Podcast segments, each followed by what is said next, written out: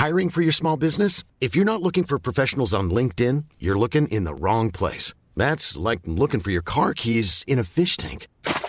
LinkedIn helps you hire professionals you can't find anywhere else, even those who aren't actively searching for a new job but might be open to the perfect role. In a given month, over 70% of LinkedIn users don't even visit other leading job sites. So start looking in the right place. With LinkedIn, you can hire professionals like a professional. Post your free job on linkedin.com slash people today. Many of us have those stubborn pounds that seem impossible to lose, no matter how good we eat or how hard we work out. My solution is PlushCare. PlushCare is a leading telehealth provider with doctors who are there for you day and night to partner with you in your weight loss journey. They can prescribe FDA-approved weight loss medications like Wagovi and Zepbound for those who qualify. Plus, they accept most insurance plans. To get started, visit plushcare.com slash weight loss. That's plushcare.com slash weight loss.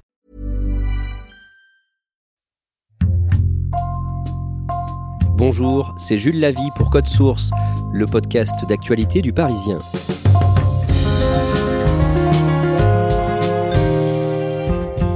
Aux États-Unis, l'avortement n'est plus un droit garanti dans tout le pays. Depuis une décision de la Cour suprême le 24 juin, l'IVG, l'interruption volontaire de grossesse, est interdite dans 13 États et à terme, cette pratique sera interdite ou restreinte dans 26 États, c'est-à-dire dans plus de la moitié du territoire. Code Source raconte comment les États-Unis sont revenus sur un droit fédéral acquis il y a près de 50 ans avec Yona Elawa, la correspondante du Parisien à Washington.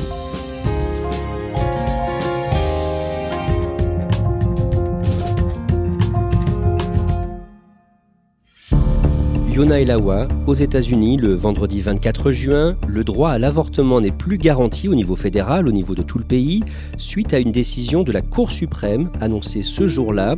Chaque État peut donc désormais décider d'interdire ou d'autoriser l'avortement sur son territoire, et c'est bien sûr la une de l'actualité.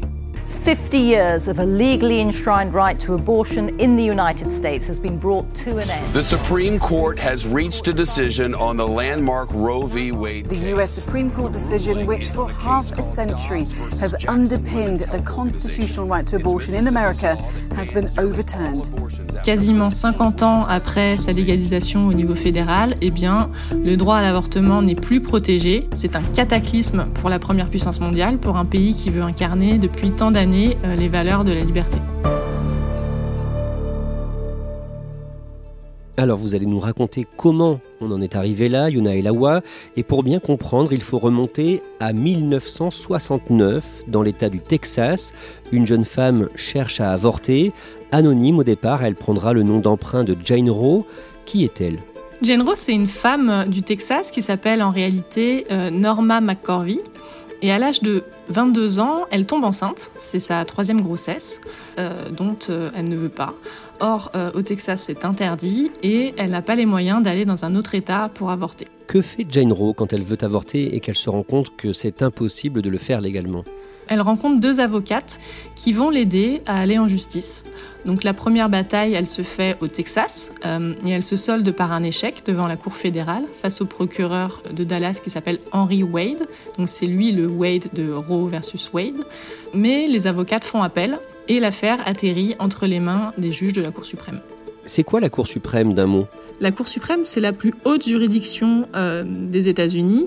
Elle est composée de neuf juges qui sont nommés à vie par le président américain en place. Et donc, elle va traiter des dossiers, trancher sur des dossiers qui sont importants dans la vie des Américains.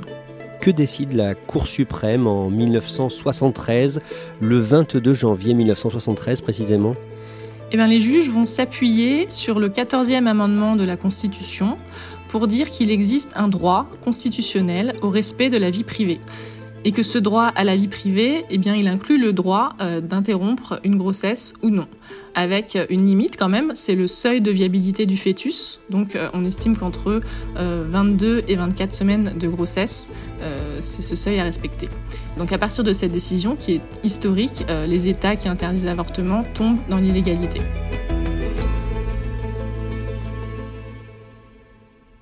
à ce moment-là, en 1973, quel est le rapport de force au sein de la Cour suprême La décision, elle est prise avec une majorité de 7 juges contre 2, donc c'est plutôt une large, très large majorité. Et d'ailleurs, euh, au sein de cette majorité, il y a 5 juges sur 7 qui ont été nommés par des républicains. Donc on voit bien que l'avortement, à ce moment-là, euh, c'est pas un sujet aussi clivant politiquement qu'il ne l'est aujourd'hui. Et d'ailleurs, à l'époque, euh, la décision reflète plutôt le consensus populaire. Yona Elawa, deux décennies plus tard, en 1992, la Cour suprême prend une autre décision importante concernant l'avortement. Oui, alors en 92, c'est la décision Planned Parenthood versus Casey. Euh, là, les juges réaffirment que les États ne peuvent pas interdire l'avortement tant que le fœtus n'est pas viable, mais, euh, et ça c'est important, ils leur permettent de mettre en place des restrictions à l'avortement tant que ces restrictions n'imposent pas ce qu'ils appellent un fardeau indu pour les femmes. Donc en résumé, euh, le droit à l'avortement est réaffirmé, mais on ouvre la porte à de possibles restrictions à ce droit. Yona Elawa, à cette période, les opposants à l'avortement ne baissent pas les bras. Non, non, ils s'organisent euh, lentement mais sûrement. Euh, l'objectif, c'est de préparer des lois locales pour restreindre le droit à l'avortement petit à petit, jusqu'à ce que le droit en lui-même soit vidé de sa substance, et surtout jusqu'à ce qu'ils obtiennent le pouvoir au niveau politique et au niveau de la Cour suprême. Le 4 novembre 2008, le démocrate Barack Obama est élu président, mais l'année suivante, un mouvement conservateur prend de l'ampleur en dehors du parti traditionnel des conservateurs, le parti républicain, ce sont les Tea Party. Rappelez-nous ce qu'il se passe à ce moment-là. Oui, en fait, c'est l'opposition à Obamacare. Vous savez, c'est la loi d'assurance santé euh, de Barack Obama qui va galvaniser le Tea Party, qui est à la base un mouvement qui milite pour le moins d'impôts possible. Et les questions sociétales euh, semble passer au second plan. Mais quand même, au sein du Tea Party, il y a beaucoup de membres de la droite religieuse qui sont donc anti-avortement également. Et ce sont ces valeurs-là qui vont finir au fil des ans par être absorbées par le Parti républicain dans son ensemble. C'est le parti qui, aujourd'hui, se dit le parti pro-vie, à l'opposé du Parti démocrate qui se veut pro-choix. L'année suivante, en 2010, les républicains font de très bons scores aux élections législatives. Oui, et ce sont justement tous ces efforts du Tea Party qui se traduisent dans les urnes. Et pour les historiens, en fait, c'est vraiment en 2010 que l'avenir du droit à l'avortement a commencé à être menacé. Il y a une vague rouge, une vague républicaine au Congrès, mais aussi dans les assemblées des États. Je suis ici ce soir pour vous dire que notre nouvelle majorité se prépare à faire les choses différemment, qu'elle souhaite adopter une nouvelle approche qu'aucun parti auparavant n'a essayé à Washington. Si bien que ces assemblées, euh, qui sont donc désormais à droite, vont se mettre à passer un nombre record de lois de restriction à l'avortement. Euh, au niveau du contenu, on est sur des lois, par exemple, qui interdisent aux assurances santé de couvrir les avortements, ou bien qui retirent les fonds publics au planning familial.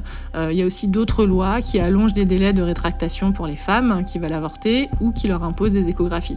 À la fin de son second mandat en 2016, Barack Obama veut nommer un juge progressiste à la Cour suprême, mais il n'y arrive pas. Oui, alors à la mort du juge Antonin Scalia, qui est un juge conservateur, Barack Obama veut nommer le juge Merrick Garland à la Cour suprême. Sauf qu'il n'a pas la majorité au Sénat, euh, ce sont les républicains qui sont en position de force, et le patron des républicains à l'époque, c'est Mitch McConnell, comme aujourd'hui d'ailleurs. Euh, et Mitch McConnell va refuser de voter la confirmation du juge nommé par Obama. Euh, lui, son argument, c'est de dire que la nomination arrive trop près de l'élection présidentielle. Il dit que le prochain juge devra être choisi par le futur président, donc soit Donald Trump, soit Hillary Clinton. Et cette année-là, le républicain Donald Trump affronte effectivement la démocrate Hillary Clinton pendant la campagne présidentielle américaine de 2016. L'homme d'affaires fait une promesse à ses électeurs concernant la Cour suprême. Oui, il promet de nommer des juges anti-avortement. Here's what's going to happen. I'm pro-life. Uh, the judges will be pro-life. Et alors ça, ça fait grincer des dents parce que euh, lui-même a été pro-choix avant de se lancer en, politique. Euh, mais il s'agit avant tout d'attirer un certain électorat, et notamment l'électorat évangélique, pour qui la question de l'IVG est vraiment prioritaire. Yona Elawa, c'est ce qu'il fait quand il est à la Maison Blanche, avec dans un premier temps la nomination de deux juges en avril 2017, puis en octobre 2018. Alors, il commence par nommer Neil Gorsuch pour remplacer euh, Antonin Scalia. Et puis, en octobre 2018, le juge Anthony Kennedy prend sa retraite et Donald Trump nomme le juge Brett Kavanaugh à sa place. Ça va être une confirmation d'ailleurs très compliquée euh, au Sénat, avec de grosses manifestations, parce que Brett Kavanaugh est accusé d'agression sexuelle, mais il est finalement confirmé. Et donc la Cour suprême bascule du côté conservateur, avec une majorité de 5 juges contre 4. Même si le juge Roberts, qui est le chef de la Cour suprême, peut être considéré comme plus modéré et donc un peu pivot. CBS News has confirmed that Supreme Court Justice Ruth Bader Ginsburg has died at the age of 87. Une juge progressiste de la Cour suprême, très appréciée des démocrates, Ruth Bader Ginsburg, RBG, meurt à 87 ans le 18 septembre 2020 et Donald Trump va la remplacer en pleine période électorale. La présidentielle suivante est organisée le 3 novembre 2020. Oui, et alors cette fois, Mitch McConnell est toujours là, vous savez, le patron des Républicains. Euh, et pas question d'appliquer le même principe qu'avec Barack Obama. Donc cette fois, il va précipiter l'audition et la confirmation de la juge nommée par Trump, qui s'appelle Amy Coney Barrett. Euh, c'est une catholique qui est elle aussi du côté des anti-avortements. Euh, et cette fois, on obtient à la Cour suprême une super majorité conservatrice de six juges contre trois. Euh, autant dire que le moral est au plus bas chez les démocrates, qui en veulent d'ailleurs un peu à RBG, à Ruth Bader Ginsburg, puisqu'elle aurait pu démissionner quand Barack Obama était encore au pouvoir, mais elle a décidé de rester en poste. Yona Elawa, le démocrate Joe Biden, est élu président le 3 novembre 2020. Il est investi le 20 janvier 2021. Mais à la Cour suprême, le rapport de force est donc désormais largement favorable aux conservateurs, aux pro-vie, et localement, les anti-avortements multiplient les projets de loi. En fait, c'est la suite de ce qui a été entamé dans les années 2010, euh, ce dont on parlait tout à l'heure, sauf que cette fois-ci, on va passer aux attaques frontales contre euh, l'arrêt Roe versus Wade. Euh, le camp anti-IVG sait que désormais, il a la majorité à la Cour suprême, et donc l'idée, c'est de faire voter des lois ultra restrictives dans les États conservateurs, qui sont frontalement en contradiction avec Roe versus Wade. Et ces lois, logiquement, vont être combattues en justice par le camp pro-choix. Et l'espoir des anti-avortements, c'est que l'une de ces batailles en justice se termine, à force d'appel, euh, devant la Cour suprême, et que la Cour suprême donc accepte d'étudier le dossier et enfin annule le droit à l'avortement. On a par exemple une douzaine d'États euh, qui promulguent des lois qu'on appelle les lois du battement de cœur, euh, c'est-à-dire qu'elles interdisent l'avortement dès la perception du premier battement cardiaque du fœtus. Donc euh, c'est environ six semaines. seulement à six semaines, une femme en général, elle sait rarement qu'elle est déjà enceinte. Une loi très restrictive entre en vigueur également au Texas en septembre 2021. Que dit cette loi? Alors, le Texas va aussi passer une loi qui interdit l'avortement après six semaines de grossesse. C'est le même type de loi, euh, euh ces lois du battement de cœur, euh, y compris d'ailleurs en cas de viol ou d'inceste. Mais euh, pour éviter d'être immédiatement invalidé, les législateurs vont faire en sorte, vont faire une sorte de tour de passe-passe en formulant le texte différemment. Donc ils vont dire que c'est pas aux autorités du Texas de faire respecter la loi, mais c'est aux citoyens qui sont encouragés, avec une récompense, une sorte de prime à la clé, à attaquer en justice euh, ceux qui aident les femmes à avorter. Et ça, ça concerne vraiment tout le monde oui, ça concerne tout le monde, le médecin qui aide la femme à avorter, le groupe, euh, l'association qui l'aide ou même le taxi qui l'emmène à la clinique d'avortement. Le mercredi 1er septembre, la Cour suprême décide de ne pas suspendre cette loi du Texas et trois mois plus tard, le 1er décembre, elle examine une loi provenant du Mississippi. Que prévoit cette loi qui date de 2018 alors, c'est une loi qui interdit l'avortement après 15 semaines de grossesse, sans exception euh, en cas de viol ou en cas d'inceste et dans un État euh, où il ne restait de toute façon qu'une seule clinique d'avortement à cause de précédentes restrictions qui avaient été mises en place. Donc c'est cette loi qui va permettre à la Cour suprême de se pencher sur le sujet, ce qu'attend le camp anti-avortement depuis des années. La décision de la Cour suprême doit être rendue au mois de juin, à la fin juin, mais le lundi 2 mai, un brouillon de la décision fuite dans la presse, dans le média en ligne Politico. Que dit ce document de près d'une centaine de pages? Eh bien, il dit, je cite, Nous décidons que Roe et Casey doivent être annulés, donc Roe pour Roe versus Wade et Casey pour Casey versus Planned Parenthood. On s'attendait en fait à ce que la Cour prenne une décision qui vide Roe versus Wade de sa substance, mais pas forcément euh, qu'elle l'annule de manière aussi directe. C'est ça qui est le plus surprenant dans ce brouillon. Comment la Cour suprême justifie-t-elle dans ce brouillon sa décision à venir? Le juge Samuel Alito, euh, qui écrit le brouillon, dit, je cite, La Constitution ne fait aucune référence à l'avortement et aucun droit de ce type n'est implicitement protégé par quelque disposition constitutionnelle que ce soit. Donc en fait, on est sur une approche qu'on appelle originaliste, c'est-à-dire que les juges, ils font une interprétation littérale de la Constitution américaine. Et donc tout ce qui n'est pas mentionné explicitement, selon eux, n'est pas un droit inaliénable. Alors évidemment, c'est une approche qui fait débat parce que la Constitution, elle a été rédigée à la fin du XVIIIe siècle par des hommes, donc il y a tout un tas de questions dont elle ne traite pas euh, au moment de sa rédaction. À ce moment-là, cette probable décision de la Cour suprême fait la une de l'actualité. Oui, évidemment, le brouillon euh, sort tard en soirée. Euh, immédiatement, toutes les télés, les radios, les sites internet des journaux sont en boucle. Tonight, the nation's highest court confirmed the authenticity of this leaked draft decision of a ruling that would overturn abortion precedent in this country. You can hear the protests behind me. Dans la rue le soir même et les jours qui viennent, on va voir des manifestations devant la Cour suprême et aussi dans plusieurs villes américaines.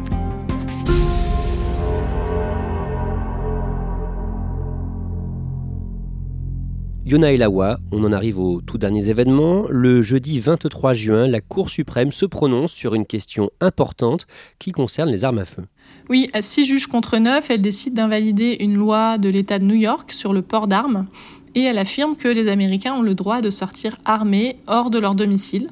Tout ça dans un contexte de regain de violence par arme à feu, avec notamment la tuerie dans une école du Texas qui avait fait une vingtaine de morts un mois plus tôt. Le lendemain, le vendredi 24 juin, on attend l'arrêt de la Cour suprême concernant le droit à l'avortement.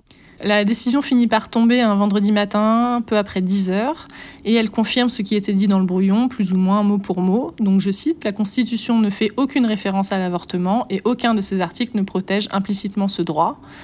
L'arrêt Roe versus Wade était donc, je cite, totalement infondé dès le début et doit être annulé. Euh, le juge Alito écrit aussi, je cite, Il est temps de renvoyer la question de l'avortement aux représentants élus du peuple. Donc, il renvoie cette question aux assemblées locales des États. Ces assemblées, on l'a vu, elles ont été investies en masse par les républicains depuis la vague de 2010. Euh, et concrètement, ça veut dire que le droit à l'avortement n'est plus protégé au niveau fédéral et que chaque État a le droit de décider de l'interdire ou non. Et on en revient au début de cet épisode, cette avalanche d'indignation dans le camp démocrate et progressiste, évidemment l'immense satisfaction des opposants à l'avortement. Comment réagit le président démocrate Joe Biden? Il prend la parole quelques heures plus tard à la Maison Blanche. Euh, il qualifie la décision d'erreur tragique. It's a realization of an extreme ideology and a tragic error by the Supreme Court in my view. Il considère que ça relève d'une idéologie extrémiste et il appelle euh, les Américains à voter aux élections de mi-mandat qui sont prévues en novembre, euh, à voter pour des représentants qui soutiennent le droit à l'avortement. Is a sad day for the country in my view. But it doesn't mean the fight's over. Voters need to make their voices heard. Il faut comprendre en fait que Joe Biden, concrètement, ne peut rien faire en tant que président, euh, et le Congrès à Washington non plus, puisque les démocrates n'ont pas la majorité suffisante au Sénat pour inscrire le droit à l'avortement dans une loi fédérale. Donc on a un président et un parti au pouvoir complètement impuissants ici. Comment réagit l'ancien président Donald Trump? Il affirme que cette décision de la Cour suprême, c'est, je cite, la volonté de Dieu. Pour lui, c'est euh, une énorme victoire et on peut dire que la décision de, la Cour suprême, c'est son héritage à lui, parce que c'est lui qui a fait basculer la majorité de la Cour. En revanche, euh, il y a certains journalistes qui notent qu'en privé, Donald Trump s'inquiète.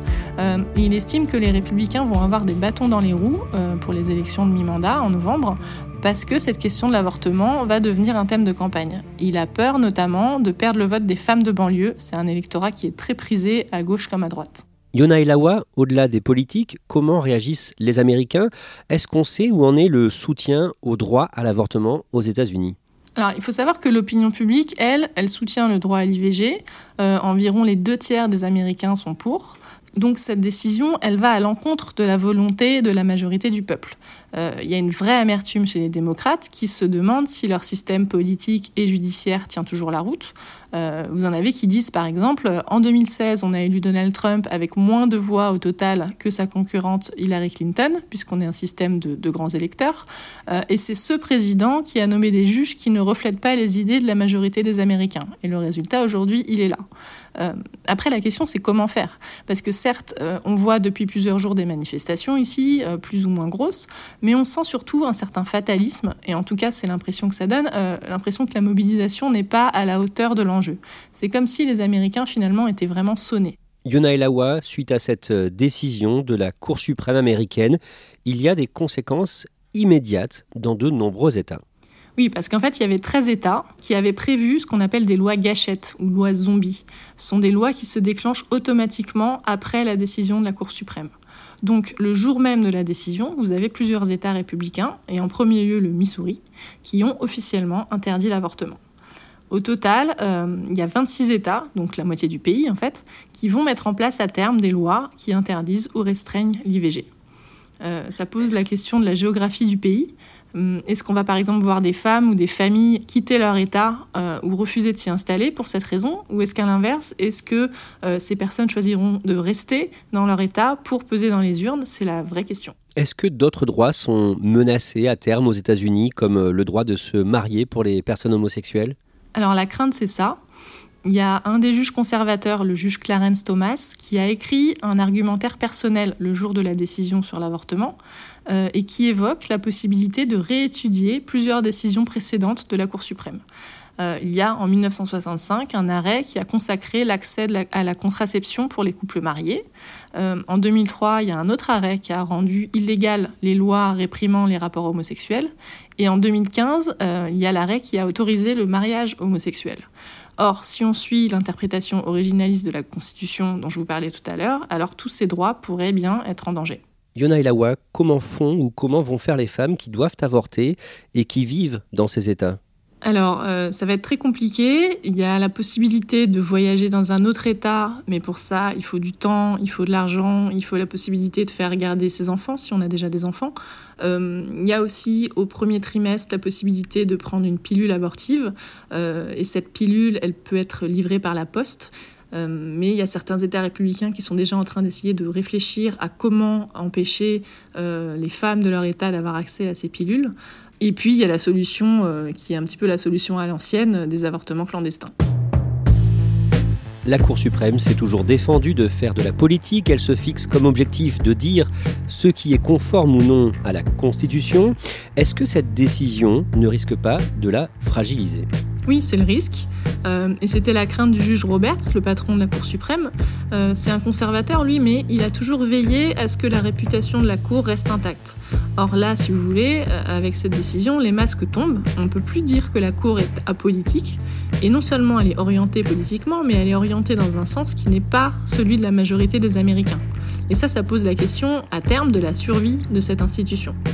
Il y a un sondage qui est paru la semaine dernière et qui dit qu'à peine 25% des Américains ont confiance dans la Cour suprême. Ils étaient 36% en 2021 et 50% il y a 20 ans. Donc c'est une vraie dégringolade.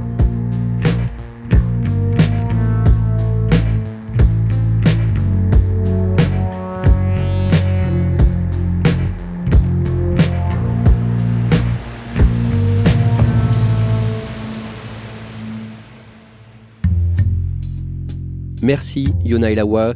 Cet épisode de Code Source a été produit par Lola Sotti, Raphaël Pueyo et Thibault Lambert. Réalisation Julien Moncouquiole. Code Source est le podcast d'actualité du Parisien, un nouvel épisode publié chaque soir de la semaine. Pour n'en rater aucun, n'oubliez pas de vous abonner gratuitement bien sûr sur votre application audio préférée. Vous pouvez nous contacter sur Twitter Code Source ou nous écrire directement code source at leparisien.fr.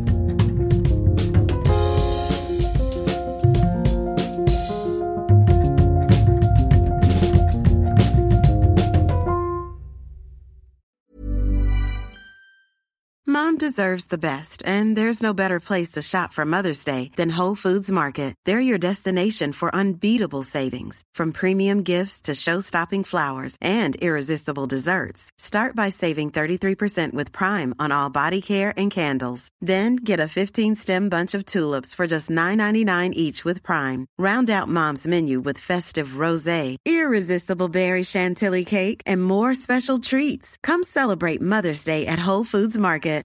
When you make decisions for your company, you look for the no-brainers. And if you have a lot of mailing to do, stamps.com is the ultimate no-brainer. It streamlines your processes to make your business more efficient, which makes you less busy.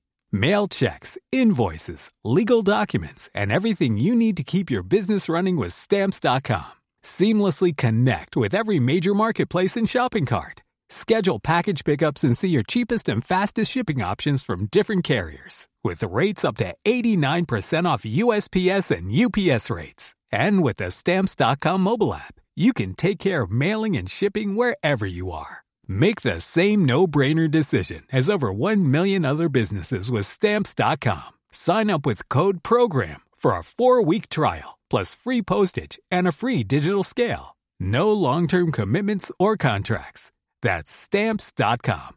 Code PROGRAM.